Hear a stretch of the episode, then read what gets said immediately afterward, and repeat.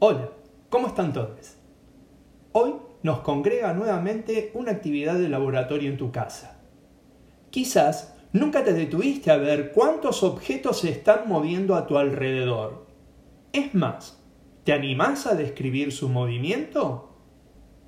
Al principio te parecerá sencillo, pero si ahora te pido que lo hagas con el enfoque de la cinemática que acabas de ver, ah, se te complicó, ¿verdad? Bueno, aumentamos la apuesta.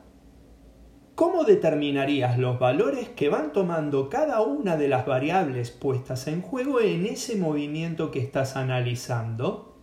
Este mismo desafío fue el que le propusimos a nuestro grupo de especialistas de experiencias en cuarentena y verdaderamente te vas a sorprender. Hoy abrimos entonces la fase de grupos de la etapa 4, cinemática. Te invitamos a vos y a tu grupo que elijan una de las experiencias propuestas y que se pongan en marcha.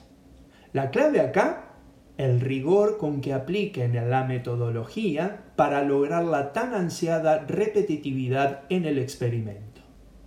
Después, contanos cuánto tiempo te pasaste mirando cómo gira el plato del microondas o la rueda de la bicicleta y cuántos datos sacaste durante ese tiempo.